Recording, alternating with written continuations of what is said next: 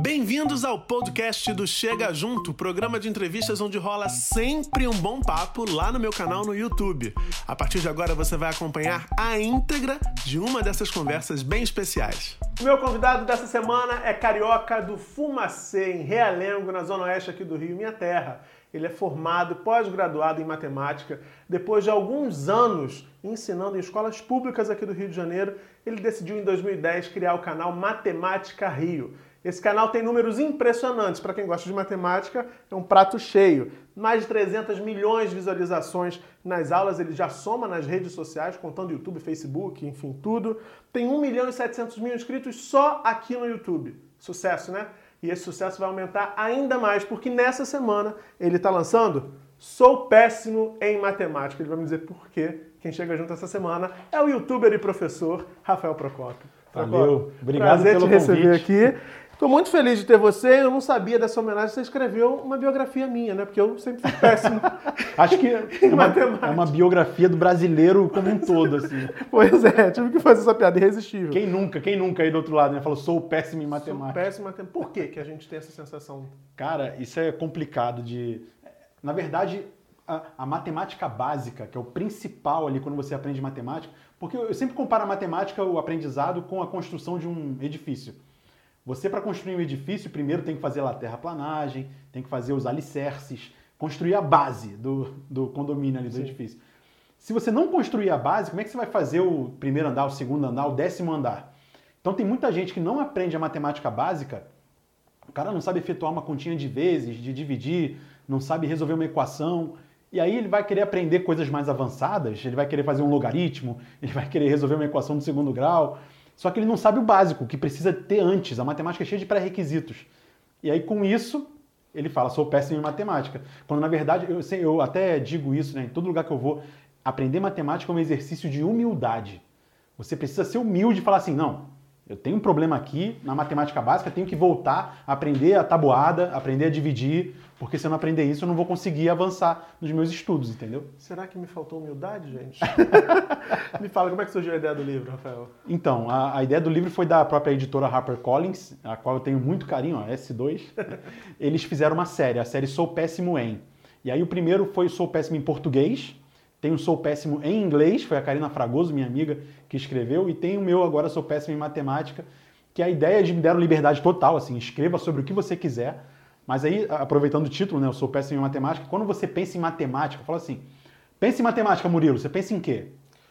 Equação de segundo grau. Equação do segundo grau. E eu tenho uma pergunta, gente, ó, já vou dar um spoiler.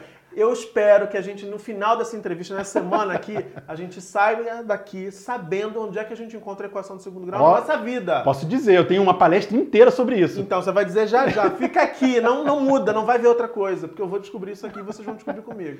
Mas enfim, eu penso em equação de segundo Então, grau. você pensa em equação do segundo grau, mas no geral, a pessoa não pensa em equação do segundo grau. Não. Quando fala matemática, o cara pensa em aritmética, pensa em conta de, de multiplicação, de potenciação. Acho que eu falei de um trauma mesmo, né? É porque normalmente a pessoa ela não pensa em álgebra quando fala em matemática, ela pensa em aritmética, em número. Né? Porque a matemática é ciência dos números, no geral. Sim. A própria equação do segundo grau, provavelmente o teu problema lá não está na, na álgebra da coisa, está nas contas que tem que, ser, ter- tem que ser efetuadas ali. Então, quando você pensa em matemática, pensa em aritmética, e foi isso que eu, eu trabalhei no livro. As operações fundamentais da aritmética. Eu começo o livro é, falando do, da- do sistema de numeração decimal que a gente usa. né? Não sei se vocês já perceberam aí do outro lado também, é, que não existe só o sistema de numeração decimal na nossa vida. Para contar as horas, por exemplo, a gente não usa a base 10, usa a base 60. Tem muita gente que tem dificuldade de fazer. Bater ponto em firma no E inferno. aí é uma uma dificuldade imensa, né? Então, a- as horas, base 60, base 12, base 24. Então, não tem só a base 10. Os computadores, esse vídeo chegando na sua casa aí, ele está em base 2, binário. Né? Só entende zeros e uns. Mas o que a gente usa no dia a dia para fazer conta, para calcular o troco do pão ali, é o sistema de numeração decimal. Então, eu começo com isso, aí depois eu falo da tabuada, e aí começo as operações aritméticas, né? Adição e subtração, multiplicação e divisão, potenciação e radiciação. Tudo isso eu, eu abro cada capítulo do livro com uma historinha, eu criei um personagem meio baseado em mim, um cara que vem da favela, mas que se interessa por estudar, que tem um pai e mãe que apoiam ele, né? Que é algo muito é, difícil de encontrar em lugares carentes, infelizmente. A minha experiência em dar aula em- na rede pública diz isso, né? De pessoas que vão lá para a escola para tudo menos estudar. Não tem nenhuma, nenhum hábito de estudo, né? Então eu criei esse personagem meio que baseado em mim para poder fazer um, um, uma historinha introdutória para cada capítulo e depois eu já começo ali com a matemática, um livro bem interativo que eu fiz aí.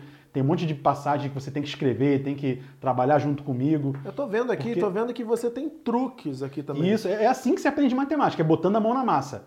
É pegando o truque que eu ensino no livro e refazendo na sua casa, ou fazendo um exercício, né, colocando a mão na massa. Muita gente que vê videoaula, principalmente, o cara fala assim: ah, eu entendi tudo que esse professor falou no vídeo, mas eu, na hora de fazer a prova, eu não consigo. Por quê? Porque ele teve a falsa sensação de aprendizagem. Ele só fica ali passivamente assistindo e não faz nada, né? não está ali ativo. Então no livro eu tive o cuidado de botar passagens para a pessoa escrever e tal, bem interativo, tem um monte de truque, um monte de dica. Aquele bizuzinho que a galera adora. Isso aí. Bizu, inclusive, que é o nome de uma pessoa, não sei se você sabe. Não, não. É o nome de um matemático francês chamado Bizu, que ele tinha um livro muito famoso na época, lá no início do século XX. Aí as pessoas é, estudavam pelo Bizu, né? E aí falava, ah, o Bizu aí. Maravilhoso. Agora, a gente está falando aqui de, de, de matemática, das dificuldades com essa área do conhecimento. Eu brinquei falando do meu trauma com a equação do segundo grau. Brinquei falando um pouquinho da verdade. Mas, enfim, eu sempre tive muita dificuldade e, e, depois, cobrindo a educação, já como jornalista, percebi que essa é uma dificuldade comum a muitos estudantes, uhum. que é o fato de não perceberem no dia a dia a aplicabilidade da matemática, dessa matemática que a gente estuda na escola. Quando você fala da matemática básica, que é somar, multiplicar, uhum. dividir, fazer essa continha, percentual, uma coisa, a gente vê no dia a dia, a gente lida com isso. Agora, existem outros tópicos, outros conteúdos que a gente não consegue enxergar no nosso cotidiano. Esse, de fato, você, você também entende como um grande problema para a aprendizagem de matemática? Muita gente não vê a aplicação da equação de segundo grau. Ah, por que, eu aprendi matriz? Né? Onde eu vou usar matriz na minha vida? Onde que eu vou usar trigonometria na minha vida? Por que, que eu aprendo isso? Assim, existe uma falha no nosso sistema educacional que é de ensinar coisas que não são necessárias, eu acho, para grande parte da população. Acho que a maior, a maior parte da população não vai usar a equação de segundo grau no dia a dia, não vai usar trigonometria, não vai usar matrizes, porém, há vários outros profissionais que usam. Né? Você está aqui, a gente está aqui gravando nesse estúdio porque alguém precisou usar a equação de segundo grau para resolver algum problema. Alguém precisou usar matriz, que quando você joga videogame, por exemplo, aqueles gamezinhos, cada movimento no game, a, a, movimento 3D ali e tudo uhum. mais, é calculado através de multiplicação de matrizes. Então, a pessoa que programa o videogame ali, o jogo, ele precisa entender de matrizes. O cara que vai projetar um prédio, vai calcular a área de algum lugar, ele precisa entender de equação de segundo grau, senão não consegue fazer. Né? Então, assim, se você resolve virar jornalista, o que, que você vai usar na sua profissão? Porcentagem, muita coisa de estatística, provavelmente, os cálculos aritméticos básicos, mas você não vai precisar usar o Bhaskara, você não vai precisar. Inclusive, é, é Bhaskara só no Brasil também, tem essa curiosidade. É. No, no, resto do mundo inteiro não é Bhaskara. É. Só no Brasil. O brasileiro gosta desse nome aí. Mas, enfim. É, e não vai usar um monte de outras coisas. Então, uh, inclusive, é a proposta do novo ensino médio, né, de você é, estudar aquilo que você vai querer fazer lá na frente, da pessoa eleger. É só que matemática e português ainda continuam ali, como é que se diz? É, Tem uma, um, um núcleo comum, né? né prioritário ainda, porque se encara como áreas estratégicas. E também é o seguinte, a matemática, como, como ciência, ela não deve ser vista só pela aplicabilidade dela. Né? Tem um pensamento equivocado nesse sentido aí. É, porque a matemática é bonita por si só, é a arte do pensamento. É uma linguagem, né? É uma linguagem e ela só existe na nossa cabeça. Para para pensar aí, onde você vê o número 1 um na sua vida? Onde você vê os números? Os... Onde você vê a equação na sua vida? Onde você vê um quadrado? O quadrado que eu vejo, por exemplo, aqui na, na, na moldura, ele não é um quadrado, porque um quadrado ele tem a linha dele em volta ali, né? Tem a área. Só que ele é um objeto, a linha você não deveria conseguir ver, né? Porque ela, ela é uma, um, um somatório de pontos e o ponto ele é adimensional, ele não tem dimensão. É um troço meio louco, assim, a matemática é um troço meio platônico, ela só existe na nossa cabeça. Uhum. E aí a gente usa representações na vida real para poder uh, tornar aquilo mais palpável. Só que a matemática é uma ideia acima de tudo. Então você usa a matemática para melhorar o seu raciocínio, você usa, é, você demonstra teoremas em matemática para poder, ah, enfim, validar alguma ideia. É, muita coisa que você usa em matemática, teorema de Pitágoras, por exemplo, você vai usar na física também, e aí a física vai construir alguma coisa que vai ser útil para você. Então a matemática é uma ideia acima de tudo. Então não tem que falar assim, ah, só vou estudar isso porque é, não vou estudar isso porque isso não é aplicável à minha vida cotidiana. Falácia total. Os melhores advogados, juízes, né, tem, tem estudos sobre isso, que eles estudam matemática, principalmente a parte de lógica, demonstração de teoremas, para poderem melhorar o raciocínio, para poder concatenar as ideias mais facilmente. Então eles estudam matemática. Né? Não é só estudar as leis. Você precisa também ter o raciocínio rápido, você precisa ter a tomada de decisão rápida ali, e a matemática ajuda nisso aí, resolver problema. Né? Então tem um monte de coisa intrínseca ao aprendizado de matemática que muita gente não leva em consideração, mas que é muito importante. Gente, eu juro que eu consigo pensar rápido, mas assim, a matemática eu, eu, eu acho que eu estou devendo. Mas chegamos naquele momento da equação de segundo grau, essa ah, questão da aplicabilidade, lá. porque de fato eu, eu, entendo quando você diz tudo isso e, e, de fato já fiz muita, muita reportagem sobre ensino de matemática e quando eu falei da história uhum. da linguagem, porque muita gente também fala dessa, dessa abordagem e fala da interseção inclusive da matemática com áreas como a música, com a área uhum. das artes, por exemplo. Então, compreende a matemática de uma forma mais além até dessa aplicabilidade, dessa coisa mais uhum. concreta. Por outro lado, no cotidiano das escolas, essa é a principal queixa dos alunos e até dos professores que também têm dificuldade de demonstrar essa aplicação no cotidiano, porque também não faz parte da, da uhum. formação inicial desses professores. Me fala da equação do segundo grau. Onde é que ela está? Gente, chegou aquele momento. Bota um, bota um, um tamborzinho aí na edição. Olha aí. Chegou a hora. Chegou a hora. É o seguinte, é, inclusive você falou de matemática com a música, né? O Pitágoras, que foi um matemático muito famoso do Teorema de Pitágoras e tal, ele foi o primeiro, o primeiro filósofo da história da humanidade, a primeira pessoa que criou uma escola, que tinha a escola pitagórica, Inclusive, tudo que, todos os resultados da escola pitagórica, não importa quem é, conseguisse o resultado, era atribuído a Pitágoras. Malandro. Então a gente não sabe nem se o teorema de Pitágoras é do próprio Olha Pitágoras. Isso, Olha aí. Mas, de qualquer maneira, ele foi a primeira pessoa que inventou um instrumento musical, o monocórdio. Então, Pitágoras era o cara, assim, né? Ele usou frações para poder dividir a corda lá ao meio, nas frações. Pois é, eu vi um simples. vídeo seu que você fala disso, assim, como as notas Sim. musicais, na verdade, elas são frações. É, eu, eu, costumo dizer que a música é o som das frações, é um troço né, poético. Bonito, bonito. E, enfim, aí voltando para a equação de segundo grau. É, é interessante, porque eu, quando vou ensinar equação de segundo grau, se a pessoa já tiver um conhecimento de geometria básica, saber o que é um retângulo, por exemplo, e um quadrado, ela consegue entender um negócio chamado retângulo de ouro. Não sei se você já ouviu falar, se já leu o livro Código da Vinci, por exemplo. Li, li. Código da Vinci tem uma passagem no livro lá, sem querer dar spoiler para você, que o cara tem que abrir um cofre e ele precisa de uma sequência para poder colocar no cofre, para abrir. E por acaso é a sequência Fibonacci. Se está curioso, pesquisa aí. Sequência Fibonacci. Essa sequência, ela, quando você vai mais longe nela, né, quando você pega um termo da sequência, divide pelo antecessor, isso cada vez mais longe, ele vai convergindo para um número, que é o número 1,6180, blá blá blá, um número irracional, uhum. que é chamado de número de ouro. Esse número de ouro está nesse retângulo, por exemplo. Quando você calcula a proporção do lado maior do retângulo com o lado menor dele, dá esse número de ouro. E ele tem a seguinte característica: é um retângulo que, quando você extrai um quadrado dele, o retângulo que sobra é semelhante ao anterior, tem as mesmas proporções. Uhum. Né? Quando você vai calcular essas proporções, tem um vídeo lá no meu canal, se você colocar lá é, matemática, número de ouro, você vai encontrar. É, quando você calcula essas proporções, isso gera uma equação do segundo grau. E aí você calcula aquela equação do segundo grau para determinar o valor desse número de ouro. Que é muito interessante porque você não sabe, mas o teu corpo está cheio de báscara. É. é quase o nome de uma doença. Né? pois é. Pega! Será que pega? Tomara que pegue, porque é legal. Por exemplo, é, a razão áurea. A gente aqui, ser humano, né, ninguém é perfeito 100%, mas você consegue, por exemplo, calcular a sua altura, né, da tua cabeça até o solo, e depois a altura do seu umbigo até o solo. Faz a experiência em casa depois. Quando você calcula essas medidas e divide uma pela outra, dá muito próximo de 1,6180, que é o número de ouro. É número Pode de... ver. Pega a medida do seu braço, do ombro até a ponta do dedo médio.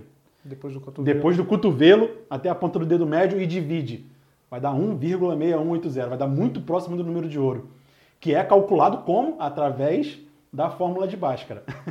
Não é feitiçaria muita... matemática, minha gente. Não é. Parece feitiçaria, mas não é. Juro que eu sou do bem. O Procopio, a gente tem aqui um quadro no programa que é o Fica a Dica. Para a gente encerrar, eu vou pedir para você olhar para sua câmera ali e dar uma dica para quem está se sentindo exatamente nessa situação do livro aqui, péssimo em matemática. Olha, a dica, como eu disse aqui no início, é um exercício de humildade mesmo, assim. Não é humildade no sentido, ah, você é metido ou não, né? É humildade cognitiva. de você falar assim, caramba, eu tenho uma dificuldade em matemática e eu preciso saná-la. Para isso, eu preciso retornar lá para o ensino fundamental, aprender as operações aritméticas fundamentais, eu preciso aprender a resolver equação, aprender a trabalhar com, com fração, com porcentagem, saber como calcular uns juros ali, porque é importante para a minha vida. E tudo isso não adianta, não importa se você tem 20, 30, 40, 60 anos de idade, é possível você aprender. E você só vai conseguir aprender os assuntos mais lá na frente em matemática se aprender o básico. Então foi por isso que eu, no meu livro, eu, eu me dediquei a falar das operações aritméticas, que é o princípio de tudo ali, né? É você aprender a, a relacionar os números, a operá-los, a entender as características, para daí você conseguir progredir. E você vai ver que quando você entender o início da matemática, a base dela, tudo vai ficar mais claro na sua mente. Vou te explorar pedir outra dica, porque o Enem está chegando e tem uma galera que tá, assim, louca, é. e até falar um palavrão aqui, tá louca com medo de tomar toco no Enem, porque a prova de matemática uhum. assusta muita gente. Que dica você pode dar para quem está se preparando? Pois é, galera, a prova de matemática do Enem, inclusive, falando aqui de matemática básica, ela é quase toda matemática básica. Eu diria que 60% a 70% da prova, se você domina a matemática básica, o que é matemática básica? É você ah, aprender as operações aritméticas, saber mexer com o sistema de numeração decimal, que é o que a gente usa no dia a dia, saber fração, porcentagem, geometria básica. Então, tudo isso, quando você é, compreende toda esse, essa matemática básica do ensino fundamental, você já garante 70% das questões do Enem. Basta ver a resolução das questões anteriores. Quando a gente vai resolver um concurso, né, vai lá fazer uma prova de concurso, como o Enem é, vestibular, você precisa conhecer o seu avaliador. Né? Imagina que o Enem é uma guerra lá entre você e o Enem. Como você vai querer ganhar o seu oponente se você não conhece ele, né? Fica difícil. Então você precisa estudar as questões, ver como o Enem cobra os conteúdos. É diferente de um livro didático, de um, de um vestibular tradicional. O Enem ele, ele contextualiza a questão, ele coloca um enunciado bem grande para te confundir. Então são várias dicas. Uma delas, por exemplo, na hora que você for resolver questões, é você ir direto para o comando da questão, que a questão é dividida em três etapas.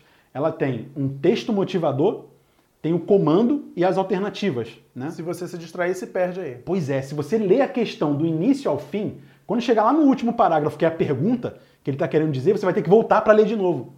Então qual é a ideia aqui? É você lê a pergunta para já saber o que, que ele está querendo é, de você na questão, e aí, quando você for ler o texto motivador, você já sabe o que, que o avaliador quer de você. Aí só precisa de uma leitura, não precisa ficar voltando para ler de novo. Porque o Enem ele é, uma, ele é muito sobre tempo, né? Uhum. Cada questão você tem que resolver ali numa de três minutos. Senão a angústia vai aumentando. É muito rapidinho, senão você não vai conseguir resolver a prova toda. Resolver, São exatamente. 45 questões só de matemática. Então vai direto para o comando, lê a pergunta, volta para o texto, lê o texto sabendo o que você tem que fazer. E tudo isso é treino, não adianta. Vai lá no meu canal que eu tenho todas as questões do Enem resolvidas em vídeo. E a, a, acompanha as dicas que eu dou lá, eu dou um monte de dica maneira. Tenho certeza que você vai bombar na prova. Você sempre gostou de matemática? Você consegue apontar um momento que tenha sido determinante para que você resolvesse abraçar essa área do conhecimento assim na tua vida? Eu sempre fui um garoto muito estudioso, gostava de estudar, assim, nerdão, né? Queria aprender tudo à minha volta ali e tal, não necessariamente matemática. Uhum. Eu era bom em matemática, tirava notas boas, mas também tirava em português, em ciências, história era meu calcanhar de Aquiles, eu não, não ia muito bem não. Mas é, para você ver, né, sou exatas total, não é humanas, é. pouco para trás assim. Mas uh, a matemática veio surgindo naturalmente e eu lembro o dia que eu resolvi ser professor de matemática. O dia exato. Especificamente, é. uhum. é. Foi no, no, ensino médio, no, no, segundo ano do ensino médio. Alguns anos antes eu morava em Porto Velho, né? Eu estudei no colégio militar, um colégio é, bem assim, com ensino rígido, mas bem avançado. E aí quando eu voltei para o Rio, Assim, escola pública lá também, meu pai não pagava nada. Aí aqui no Rio não tive condições também, fui estudar no Colégio Bangu, né, que é um colégio estadual. E aí lá tinha uma. O pessoal viu né, que, eu, que eu era nerdão e tal, sabia tudo. Um ensino bem mais fraco, infelizmente.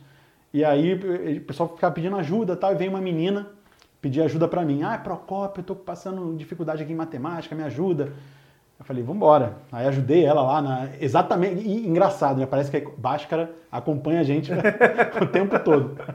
Mas ela veio exatamente pedir função quadrática e equação de segundo grau, com a fórmula de Bhaskara. Ela não estava conseguindo resolver. Ah, vou tirar zero, não sei o que. Eu fui lá, ensinei para ela. Conclusão: a nota dela foi 9,5 na Nossa. prova e a minha foi 9.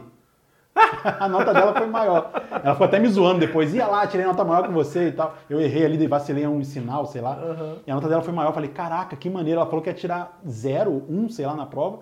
Eu fui lá, ensinei para ela o conteúdo e ela tirou 9,5. Olha que eu tenho alguma habilidade aí para ensinar matemática que está aí. Segundo né? ano do ensino médio. Segundo ano do ensino médio. Primeiro bimestre do segundo ano do ensino médio. Uhum. E aí eu falei, caramba, eu quero ser professor. Cheguei para meu pai, pai, já sei que eu quero ser, eu quero ser professor de matemática. Ele, tem certeza? Meu pai sempre foi esse cara mais turrão e tal. Queria que eu fosse militar ou que eu fosse administrador de empresas.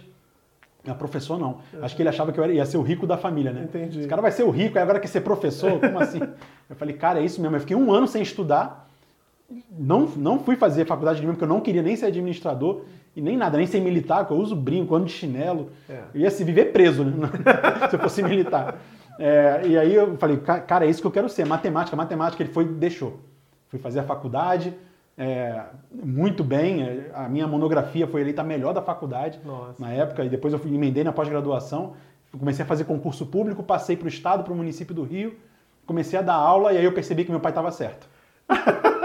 ah, que nada, tava que, nada. Não, que, que, que eu, era terrível, cara. Eu ia dar aula em, em favela braba, assim. É, dei aula na Vila Kennedy, dei aula no Curral das Éguas, dei aula no Cavalo de Aço e Senador Camará, e você não é preparado, na faculdade não te prepara para a vida, assim, né? Sim, sim. O que você vai encontrar em sala de aula. E aí eu, novinho, 21 anos, 22 anos de idade, dando aula em lugar brabo, assim, complicado, eu pensei em largar mesmo a profissão. Eu ia largar. Por outro lado, eu fico imaginando que, até é uma pergunta que eu ia fazer para frente, mas acho que o gancho é perfeito, que essa experiência na escola pública, eu sei Estou falando isso porque eu sei que você é um uhum. defensor da escola pública, assim como eu. Você estudou sempre em escolas públicas. Sim. Eu estudei boa parte da minha vida em escola pública e eu devo muito à escola pública, sobretudo, a, além do que eu aprendi, das coisas que eu aprendi, mas sobretudo a visão de mundo, a visão de Brasil, é, que eu estudei uma parte no começo do ensino fundamental em escola particular uhum. e era uma bolha, né? Eu não conhecia a realidade. Fui conhecer graças à escola pública, os meus amigos são da época da escola pública, enfim. E eu fico imaginando que essa tua experiência como professor na escola pública também deve ter contribuído muito para você se tornar o cara que você se tornou hoje, né? É, é, ela é desafiadora nessa, nessa medida que você diz, assim, a gente não é preparado para se confrontar é. com o que a gente encontra, por outro lado, tem aí um input também que eu acho que é valioso. Não, aí você começa, é um estudo antropológico riquíssimo, né? Porque eu estava esperando uma coisa, você espera que os alunos vão estar tá lá bonitinhos, loucos para aprender, né? E a realidade é completamente diferente daquilo. Ainda mais matemática. Ainda mais matemática, que a galera já tem esse negócio de achar que é péssimo, que não, não consegue aprender e tal.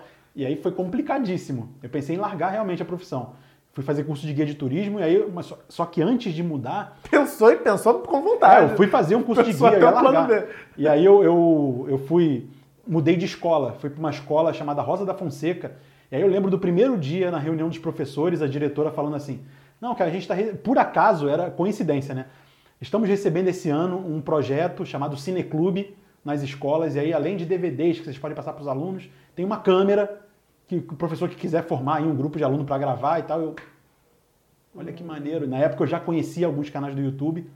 Eu conheci o canal do Nerk, que é um youtuber brasileiro que fazia aula de matemática e tal, e o canal da Khan Academy, que é um canal gringo que Sim. já fazia, um canal grande, né? E aí eu falei, caraca, que maneiro, eu posso né, reunir aqui um grupo, começar a gravar, botar o vídeo no YouTube. Eu estava pensando em largar a profissão, então eu fazia vídeo para poder eu não perder a matemática, que eu gostava muito de matemática, só que eu, eu, ia fazer outra coisa, mas eu não queria perder o que eu já tinha aprendido. Claro. Aí eu comecei a botar o vídeo lá na internet, formei o grupo de alunos, a gente abriu o canal da escola, eu abri o canal Matemática Rio nessa época, 2010, março de 2010, e aí foi. Fala pessoal do Matemática Rio, tudo bem? Procópio na área trazendo duas formas de subtrair formas que nem sempre a gente costuma pensar, nem sempre a gente costuma raciocinar, mas que dão certo e podem auxiliar a você fazer uma conta mais rápida, mais prática e simples, seja em concurso público, no Enem, vestibulares, onde quer que seja, no troco do pão da padaria, na sua vida. É o seguinte, olha só. Eu, eu, eu mudei completamente a minha maneira de pensar, né? Que eu comecei a ficar amigo dos alunos, esse grupo que formou ali junto e tal. A gente começou a fazer muita brincadeira e deu muito certo. E a galera começou a ter uma nota muito alta em matemática. E eu comecei a ter sucesso com os piores alunos da turma. o que é a melhor coisa para um professor. Sim, imagino né? sim. Imagina- normalmente o, o pior aluno da turma, o professor odeia aquele aluno. Claro. Né? É o aluno ele- problema. É o aluno problema, ele atrapalha a aula, ele faz um monte de coisa. Quando você vira amigo do pior aluno da turma e ele gosta de você, a relação muda completamente. Você tem um domínio da turma muito melhor. E aí eu aprendi isso. O cara virou um aliado, né? E normalmente os piores alunos, eles são muito bons para fazer os vídeos. Olha como tudo é relativo, gente. Às vezes o pior é o melhor. Exato, é que o cara de repente ele não se adequa àquele estilo tradicional da escola, ele quer uma coisa diferente. Ele tá quase pedindo socorro, né? Exato. E aí no vídeo, essa galera costuma ter uma voz assim, ativa, eles, eles fazem muita coisa, né? Operam a câmera e não sei o quê, aprendem matemática de um outro jeito diferente, que aí muda a cabeça do cara. E aí no- na- era engraçado até na reunião dos professores, eu, a- o cara falava assim, ah, fulano de tal, eu falava, pra mim é o melhor aluno da turma. Só outros- tirava nove. Aí E eu, "Hã? Hã? como assim? Era engraçado no, no conselho de classe. É, acabei de descobrir porque que eu vim parar no YouTube, gente. Mas, Rafael, me fala uma coisa. Você decidiu, você percebeu que, que- que nessa experiência, então, nessa passagem, o tipo de professor que você queria ser. Estou imaginando aqui. Porque o professor de matemática, em geral, ele é um cara estigmatizado, né? Todo mundo já olha meio com reservas, assim, lá vem esse cara com essa disciplina complicada, a gente não entende nada.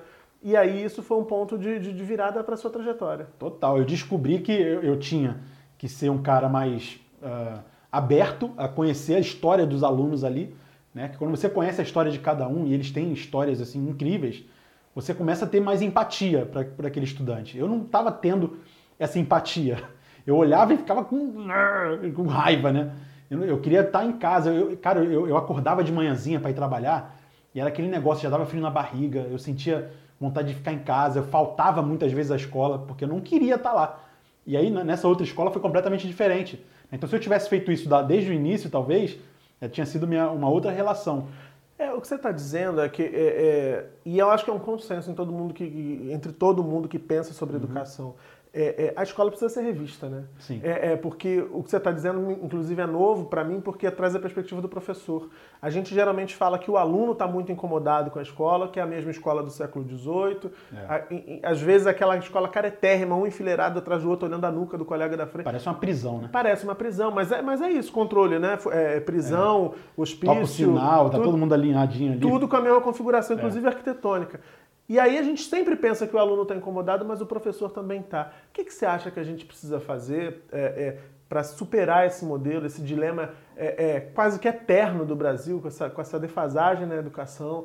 Embora a gente saiba que existam muitos professores na rede pública que façam um trabalho de qualidade, Uhum. é, é, profissionais bem formados, bem preparados, bem intencionados, motivados, mas que enfrentam muitas adversidades ao longo da- da- do dia a dia. Né? É, os professores, no geral, eles têm um salário muito baixo, ainda mais na rede pública, né? Sim. Salários muito baixos não permitem que eles tenham acesso a, a muitos livros, à cultura de maneira geral, né? E, e eu sentia isso na pele também. Eu queria muitas vezes ir a uma peça de teatro e não tinha condições. Ou eu comia, ou eu ia à peça de teatro. É, mas enfim, é, muito, muitos problemas financeiros. O cara tem que trabalhar em muitos lugares para ter o sustento. Isso tudo prejudica na aula final, né? Então, realmente, aumento salarial para o professor é uma pauta importantíssima para que ele trabalhe em menos lugares e se dedique mais a estudar em casa, né? a preparar a aula bonitinho, porque eu, no dia a dia nosso a gente acaba não preparando, é meio que no automático, né? Até para que o cara possa descansar, inclusive. É, porque senão o cara não descansa. É, mas assim, é, preparando a aula bonitinho e tal, é, a tendência é que melhore. E também entender o aluno de hoje em dia. Né? A galera tá aí nas redes sociais, tudo que ele quer tá na, na distância de um clique da mão dele. Né? Até inclusive aprender matemática. Exatamente. Ele pode, na, na internet, ele pode escolher o professor dele. Ah, não gostei do meu professor de sala de aula, eu vou lá e escolho o Rafael Procopio para eu aprender matemática. Aí, de repente, na sala de aula, o cara não tá nem aí, né? Então, é entender esse aluno de, de hoje e buscar relacionar a aula com conteúdo, conteúdos atuais. Isso foi o que eu fiz, né? De maneira sem querer, eu não queria fazer, né? Mas eu acabei fazendo sem querer, querendo, É, e deu certo para mim. Então, eu acho que tem muito é, culpa do- dos governos que deixaram para lá a educação, mas também tem uma parte do professor aí, né, que quando o professor quer realmente fazer um negócio diferente, quer é, virar amigo dos, dos alunos e fazer um negócio que entre na realidade dele, que ele curta, porque todo mundo quer ser youtuber hoje em dia, né?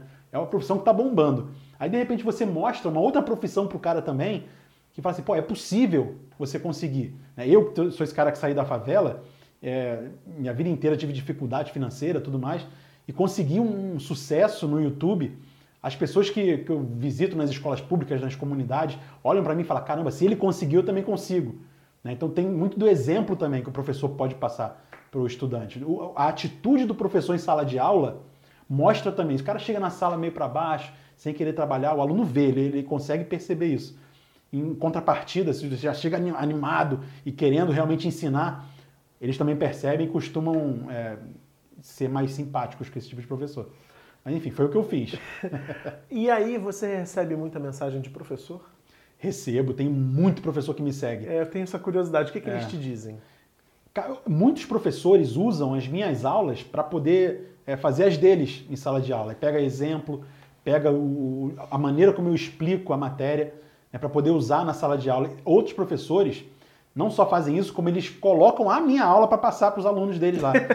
Passa a minha aula, eles fazem lá pausa e interferem, comentam, comentam tudo mais, mas eles usam, tiram foto, mandam para mim. Eu fico muito feliz quando eles tiram foto e mandam a galera prestando atenção assim na aula. E é diferente, né? O estudante, quando você baixa a luz da sala, liga um projetor, né? passa eh, alguma coisa na, na tela, eles costumam ficar mais calados, porque o, o envoltório ali deles é, quer, requer que eles fiquem assim, senão eles não vão ter aquele tipo de aula, né? Uhum. E aí acaba dando certo esse tipo de aula. Eles gostam, e aí eu recebo esse feedback dos professores incrível. Muitos já estão aí atrás do meu livro também para poder ver como é que eu abordo a matemática no meu livro. Então tem uma relação bem legal com os professores aí. Com os alunos, eu imagino que a relação seja quase de, de, de adoração. Né? A gente recebeu uhum. recentemente aqui no canal o Rômulo Bolívar. Beijão, Rômulo, um amigo querido também. E o Rômulo é amado pelos estudantes, assim como eu sei que você também é. É, é engraçado essa coisa de como a internet colocou vocês, que são professores, Assim como você, o Rômulo também tem uma vivência na rede pública. E são caras que estavam ali na escola, né? Você, você poderia ter aula com o Rafael, eu poderia ter é. tido. E aí, vocês na internet, vocês mudam esse eixo, mudam essa configuração e se conectam mais facilmente a esses estudantes, né? A que, que você atribui isso? É a linguagem? É o humor? Vocês também têm a coisa do, do, do, do bom Cara, humor? Cara, como eu disse, quando, quando eu vou produzir um vídeo, Primeiro que no vídeo eu não tô mal-humorado, eu só gravo vídeo quando eu tô bem. Né? Eu não vou ficar, não, hoje eu tô muito mal, vou gravar um vídeo aí. Oi, tudo bem? Vamos aprender matemática hoje? Não, não vai dar certo. né? Então no vídeo eu tô sempre com um sorriso no rosto, tô sempre disposto a ensinar o aluno. Ele sempre vai assistir meu vídeo, eu tô no meu melhor. Tô dando o meu melhor ali. Em sala de aula é um pouco diferente. Nem todo dia você acorda disposto a dar o seu melhor, né? É. Tem dia que você tá doente, tem dia que você simplesmente não quer ir trabalhar. Né? Acontece isso com todo sim, mundo, sim, mas sim. Na, no, no, vídeo não tem isso. Eu tenho o poder da edição ao meu lado. E na, no vídeo também eu tenho o poder de, de colocar vários outros elementos, de fazer efeito especial e não sei o que. E dar a aula que eu. dos sonhos, assim, né? Que eu sonho em dar, eu consigo fazer num vídeo diferente da sala de aula também. E na sala você tem ali, digamos, 50 minutos, é o tempo de uma aula, que eu aproveito, digamos, 15 né? Porque o resto do tempo tem que fazer chamada, tem que chamar a atenção de aluno, aí tem que ficar escrevendo no quadro, você depois apaga, depois pede para o aluno fazer exercício. Tudo isso eu não tenho no vídeo. Então no vídeo eu consigo, numa aula de 50 minutos, condensá-la numa aula de 15. E você tem um aluno que está ali disposto, um cara que está disposto, já concentrado em te Ele está com exatamente. O aluno, ele, a parte dele, ele foi lá, que ele imagina, ele entra no YouTube, ele pode pesquisar por Porta dos Fundos, ele pode pesquisar pelo Whindersson Nunes. Pelo clipe novo da Anitta. Mas ele chegou lá e botou Bhaskara. Esse cara quer aprender, né? Ele quer aprender o Bhaskara. Então, se ele colocou polinômio lá para aprender, ele vai ficar lá vidrado aprender. Ele quer aprender, é diferente, né? No horário que ele quer, no horário que ele está disposto, com o professor que ele escolheu. Então é uma outra relação. Aí eu recebo muito comentário do tipo, aprendi em cinco minutos mais do que uma aula inteira. Por quê? Porque eu consigo essa, condensar, eu não tenho que fazer chamada, não tenho que fazer nada disso, é diferente o vídeo né, da, da, da aula tradicional. Claro. Então, tudo isso contribui para pro, os alunos gostarem da gente, eles aprendem. Né, eu tenho feedback da galera que passa em primeiro lugar no concurso, passa no Enem, consegue realizar um muito sonho. Legal isso. E isso é muito legal. Né? Bom, hoje é quinta-feira, dia de quê? De TBT.